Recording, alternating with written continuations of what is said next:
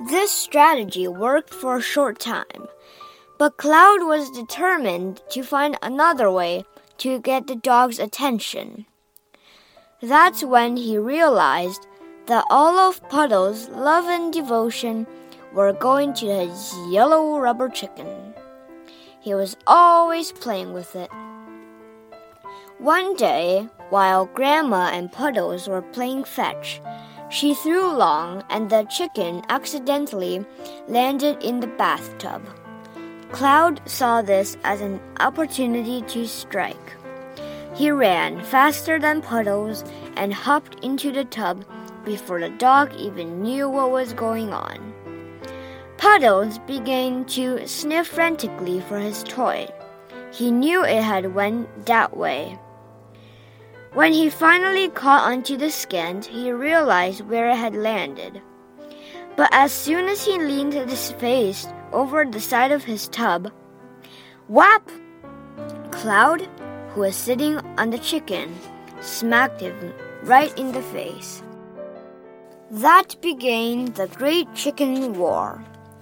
Every opportunity after that, if Cloud noticed Puddles had left the chicken unattended, he would strike. Sometimes the dog would run around the house for a good 10 minutes looking for his chicken. But Cloud's favorite time to attack was when Puddles was outside. You see, the dog wasn't allowed to take his toys outside because he would never bring them back in. He would just drop them in front of the door in order to be able to grab them easier on the, his way in. We had a fenced-in backyard and a door that led right to it from our house. So the dogs were allowed to run around for a while, and then they'd slam on the door when they wanted to go in.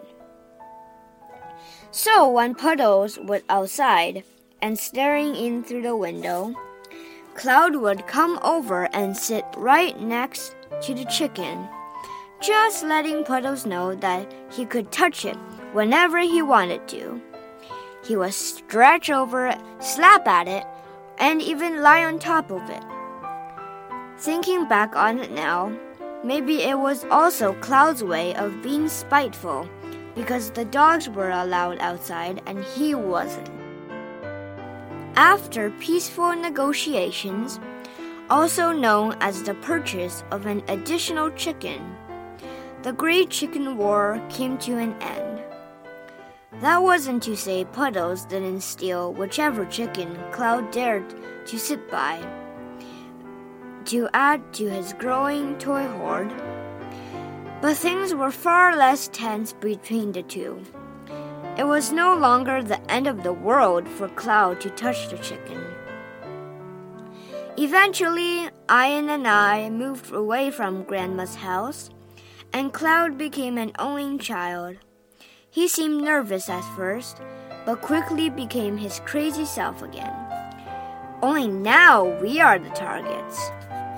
He always knows how to make me feel better with his crazy antics. I may not have known it when I first saw him, but he was exactly what I needed. Even when he outgrew his funny looks and became quite the handsome cat, I wouldn't change him for a world.